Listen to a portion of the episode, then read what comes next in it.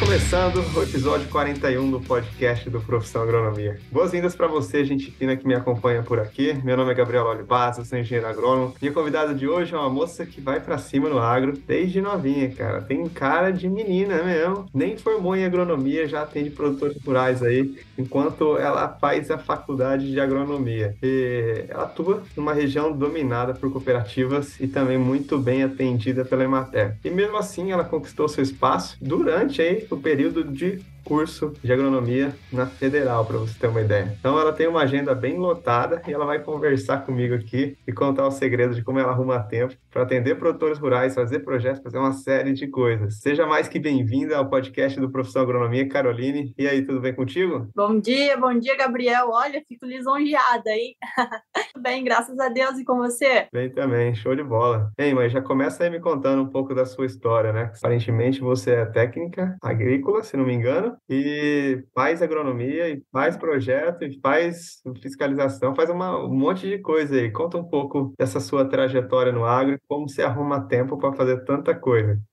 Bom, você falou apesar de nova, realmente eu tenho 21 anos apenas.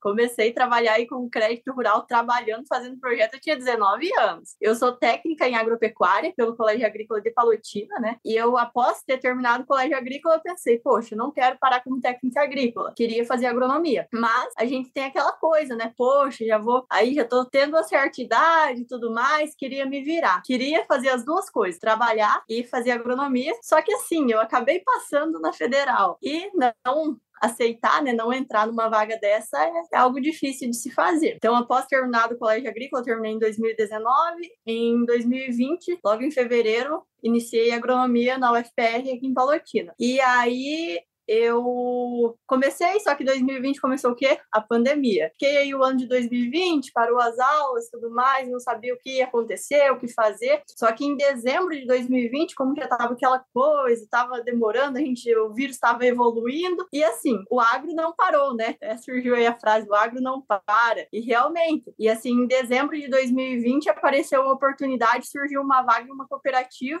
é, vaga de técnico agrícola, né, que era para focar mais na parte agrícola mesmo, e era dava 22 quilômetros da casa dos meus pais. Então, era perto para eu voltar para lá. E aí fui lá, fiz a entrevista, deu tudo certo, assumi a vaga de técnico. E era para trabalhar com o quê? Com a parte de projetos, seguro, um pouco de tudo, mais focado aí na questão administrativa do departamento agronômico. E entrei, fui aprendendo, já tinha feito dois estágios que envolviam crédito rural, um deles na Emater e outro estágio nessa mesma cooperativa. E aí entrei, comecei, deu tudo certo, foi indo, trabalhei, enquanto eu pensei, poxa, e agora? Vou fazer faculdade, fazer agronomia à noite, continuar nesse meu trabalho, não vou, o que, que eu faço? E aí eu eu fui ficando, ficando, consegui trabalhar um ano e dois meses, e aí, graças a Deus, a pandemia acabou e as aulas na federal voltaram presencial. E aí eu pensei, poxa, eu tenho meu salário, já consigo me virar vou ter que sair e voltar para lá, estudar em período integral, tudo mais, é difícil. E aí eu conheci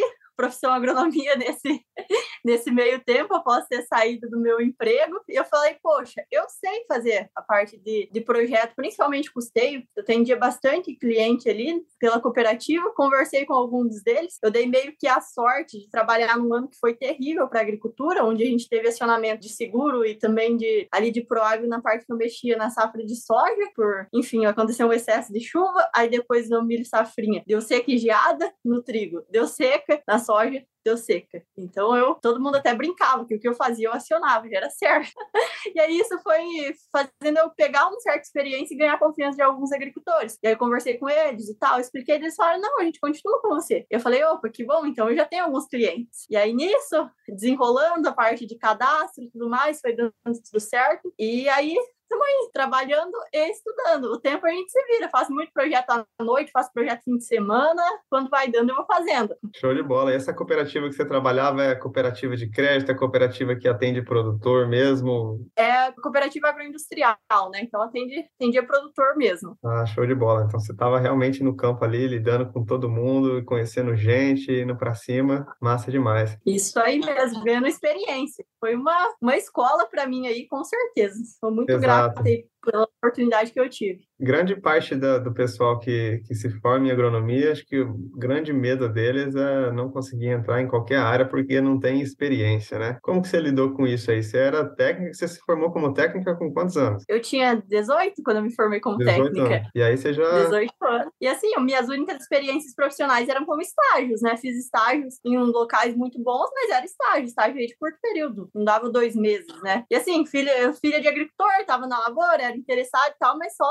se restringia a isso. E aí apareceu essa oportunidade e eu confesso que eu cheguei lá e eu não, não tinha domínio, assim, de conhecimento para fazer tudo que eu tinha, todas as funções que eu tinha, que acabou que era uma função de bastante responsabilidade. E aí eu fui tendo coragem e vontade de aprender.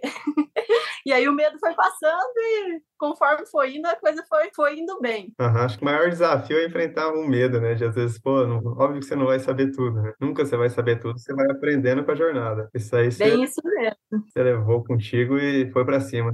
E por que que você, mesmo com diploma de técnica agrícola, decidiu fazer agronomia também? Ah, porque assim, o, o diploma como técnico, hoje, quando eu saí do colégio agrícola, eu não tinha todo o conhecimento que um técnico agrícola pode fazer tanto como pode fazer hoje, né? Já que nosso registro não é mais vinculado ao CREA e a gente tem autonomia aí para a parte de, por exemplo, o receituário agronômico era uma das minhas funções. Eu fazia muito receituário e isso não é restrito ao agrônomo. O técnico pode fazer. Assinar projeto, eu também assinava. Mas assim, a parte não pensando agora de trabalhar como autônomo, por, porque eu trabalhando com a parte de planejamento, sendo uma profissional autônoma, vai depender do meu desempenho, tanto como técnica ou como engenheiro agrônoma, a remuneração vai ser a mesma, mas pensando, e aí trabalhar, que era o que eu pensava, né, a trabalhar em uma empresa e tudo mais, o, o, o diploma vai ajudar bastante, né, e fora também ter mais um conhecimento e tudo mais, que a faculdade proporciona. Show, show de bola. E como que você arrumou tempo aí para conciliar a faculdade integral com esses seus trabalhos que você desenvolve hoje em dia como profissional autônomo, né? Tem muita gente aí que às vezes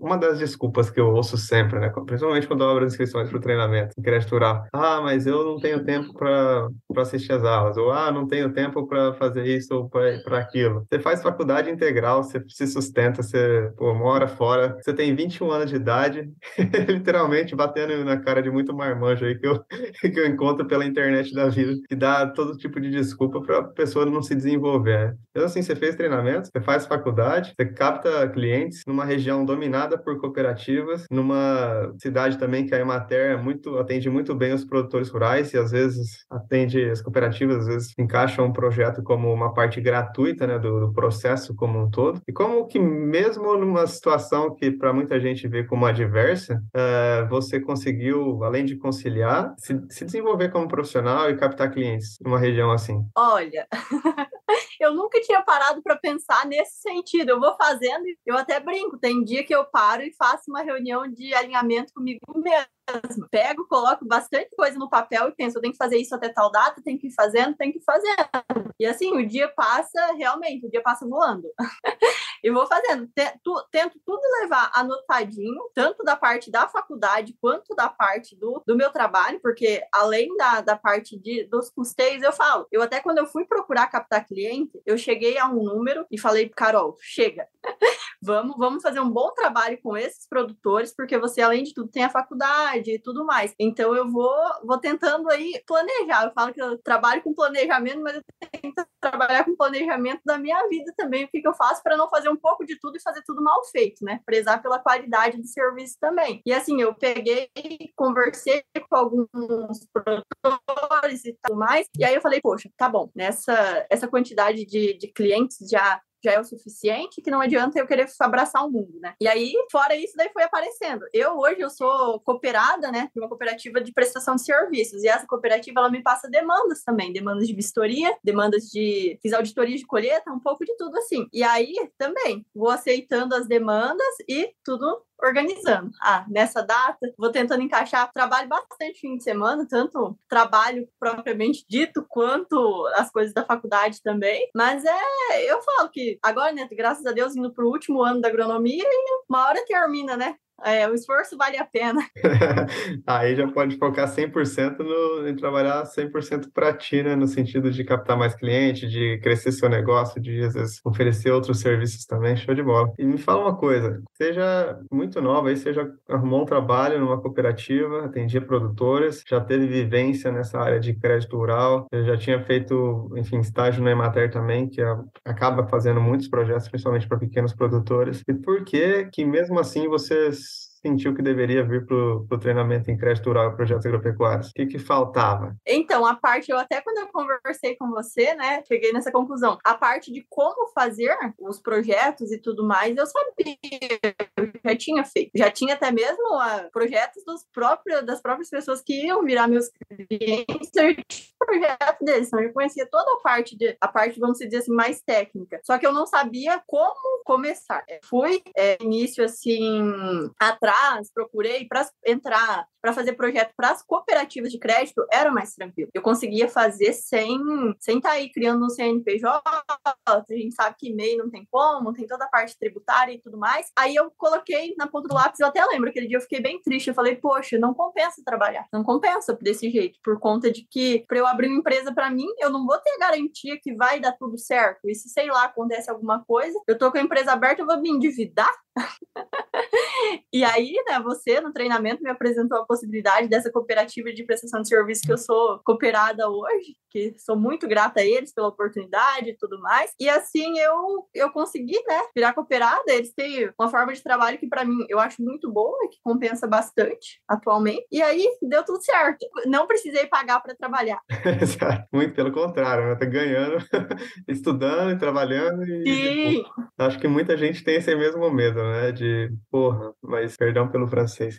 e, se, e se eu investir em alguma coisa e não deu certo, der certo, né? E se eu tiver que ficar pagando para trabalhar, né? Só que essa área de crédito rural é uma área que você começa muito barato, literalmente, comparado com qualquer outra área da agronomia. Sim. Pô, você vai trabalhar com georreferenciamento, você tem que comprar equipamentos caros, enfim, vai abrir uma loja de roupa que seja, você tem que investir num ponto, você tem que comprar material, enfim, móveis, escambau a quatro, e essa área de crédito rural é prestação de serviço, né? Você com uma Sim, cadeira, com certeza. seu escritório pode ser na sua casa mesmo, e boa, cara, pega o computador e sai para campo, né? Vai atrás do produtor, vai buscar formas de... É, essa que é a realidade, né? E aí você tem formas mesmo de, enfim, se encaixam melhores para uns, melhores para outros. Para umas pessoas é abrir empresa, para outras é se cooperar uma cooperativa de trabalho, como você fez, para outros é trabalhar como pessoa física. Depende do momento da pessoa, depende da, enfim, do que eles querem para si, né? E, e vida que segue. E por que que você decidiu dar um voto de confiança, mesmo tendo esse medo aí de, pô, mas e se eu tiver que pagar para trabalhar, né? E se não der certo? É meio porreta, né? Você começou a trabalhar muito nova e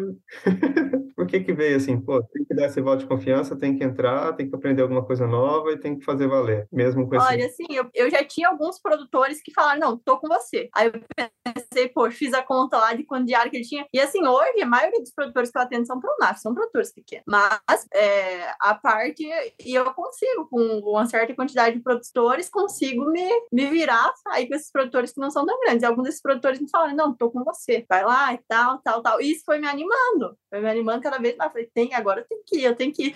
E era a única possibilidade. Eu falei, poxa, já voltei para a faculdade. A única possibilidade é essa, então eu vou. Já saí do meu antigo emprego mesmo, então eu vou. Tem que encarar, né? Tem que encarar, porque. É, não, o segredo às vezes é não pensar muito.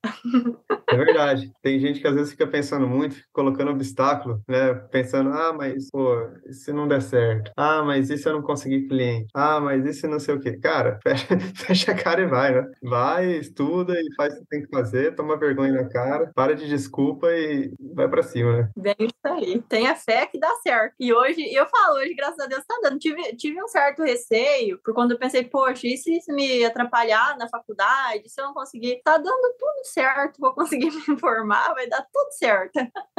Só falta mais um ano aí, né? É isso aí. Show de bola. E você teve alguma dificuldade a começar a implantar aí o que você aprendeu no treinamento? Alguma coisa que você achou mais complicada no começo? Deu mais trabalho? Olha, o que eu vou dizer assim, o, que eu achei, porque minha região, para essa parte que você falou, é muito bem servida, tanto por Emater quanto por cooperativas aí agroindustriais, né? No meu caso aqui eu trabalhava, que eu fazia projeto praticamente cooperativa aí, já saiu, o produtor acabava comprando os insumos, o projeto saía aí por meio por cento, às vezes até de graça. Então, sim, era é uma região bem estruturada nessa parte. Aqui tem bastante escritório de planejamento também, bastante gente experiente já trabalhando na área. E aí essa parte assim ganhar um certo espaço. Mas eu eu pensei, eu tenho que focar num lugar que vai que vai me ajudar um pouco mais, que é a cidade, né, da hoje moro em Palotina, mas meus clientes são aí, na sua maioria, ou pelo menos no entorno de Anaí, que é uma cidade, a minha cidade, né, que minha família mora, 3 mil, acho que no último censo passou dos 3 mil habitantes aí,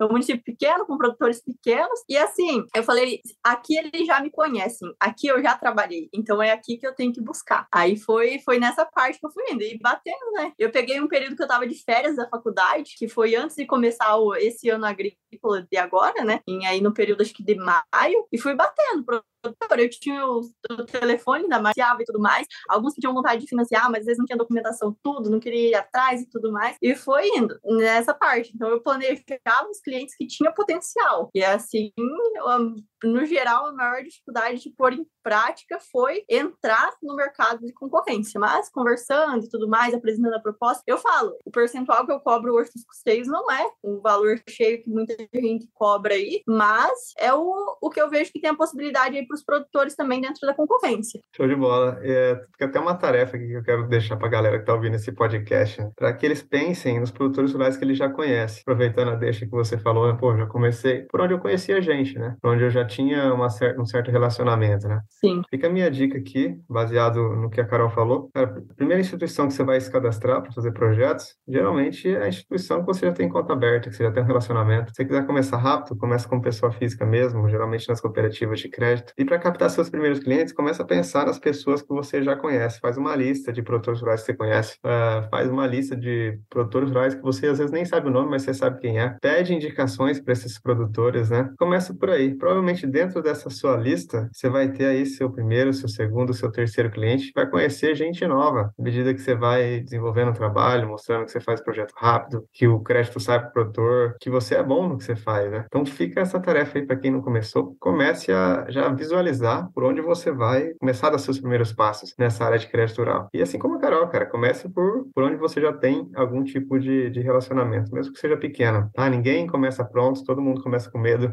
e acho que enfrentar os medos, ter mais desejo aí de ter sucesso e captar seus clientes, vale muito mais do que você ficar com medo aí e deixando para depois, enrolando e às vezes se submetendo a trabalhar para os outros, ganhando uma micharia, quando você poderia estar tá tendo muito sucesso, seja em paralelo ao que você já faz caso a Carol, pô, estuda em tempo integral na Universidade de Agronomia. Trabalha em paralelo, trabalha no fim de semana, faz projeto à noite e dá conta. Por que, que você que tá ouvindo aí não vai dar, né? Menina tem um dia aí de 48 horas e vai para cima e você tá enrolando, né? E, Carol, fala pra, mim aqui, é uma pergunta que geralmente eu faço pra galera do podcast, né? Teve alguma coisa aí que já aconteceu na sua vida que talvez você nunca tenha imaginado que seria possível antes de você começar a empreender nessa área? Pergunta meio filosófica, pode pensar.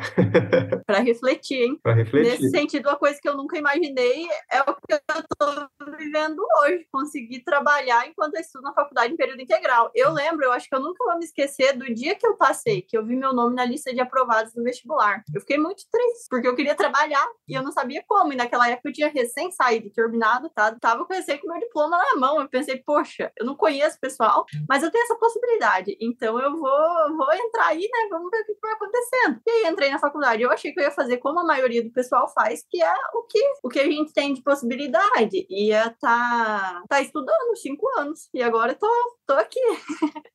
Gravando até um podcast, ó. Aí já, já virou referência. Nunca imaginei isso na minha carreira. Nunca imaginei. Olha, eu não lembro, vou ser sincero, nos meus cinco anos de universidade, de alguém que. Não conheço ninguém que trabalhava com projetos na época. No máximo, fazia um bico ou outro, cara. Ganhava um troquinho aqui, outro ali, ou tinha uma bolsa de pesquisa, ou alguma coisa assim, né? Você deve ser a mais rica da sua turma, hein, Carol? Será? Dá para se virar. Aí. Eu lembro quando eu, eu mesmo tive bolsa né, de iniciação científica, na época, pô, acho que era 300 reais a bolsa, e, enfim, não dava para muita coisa, não. Dava pra pagar uma cerveja de vez em quando, jogar uma sinuca com os amigos e olha lá.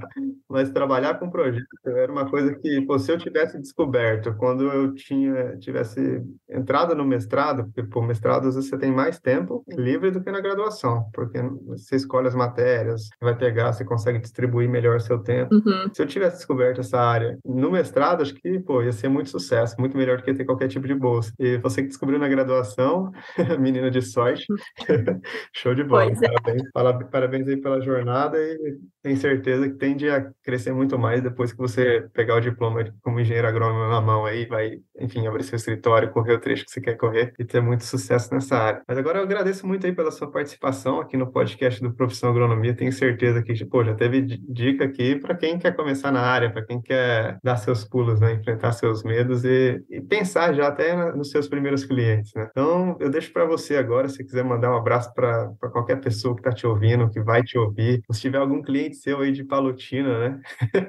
Enfim, tá livre agora para mandar um salve para quem você quiser. Eu quero mandar um abraço, então, primeiramente, em especial aos meus primeiros clientes aí, que pessoal que os que são meus clientes hoje, por ter dado esse voto de confiança em mim. Também já tive, igual você comentou aí ao longo do, do podcast, de recomendação, com certeza. Fui no cliente dele e falava, oh, vai nesse, esse aqui, tal e tal e tal. Olha, esse daqui você tem chance e tudo mais. Meus clientes, eu falo, no geral, sou muito bem, bem tratada e bem vista por eles. E isso me deixa muito, muito feliz mesmo. E também é, mandar um abraço aí para toda a minha família, né? Quem for ouvir esse podcast. E especial das pessoas aí que me apoiaram desde o início, que foi meu irmão, que ele faz faculdade aqui também, mora comigo hoje. E também é o meu namorado, que aí estava disposto até a me emprestar o CNPJ dele para eu começar, mas por questões aí do, do que tá, do que consta no manual do crédito rural não deu certo. Enfim, de uma forma ou outra acabou dando certo. Então, mandar um abraço aí para essas pessoas e, e apenas agradecer aí. Pô, show de bola. Você que é engenheiro agrônomo, tá ouvindo esse podcast ou técnico, ou enfim, você que é do agro, que curte esse conteúdo, compartilha esse episódio com seu colega engenheiro agrônomo, com aquele cidadão aí que você conhece, aquele projeto de engenheiro agrônomo que está na faculdade ainda e pode se despertar, né, para o empreendedorismo. Não é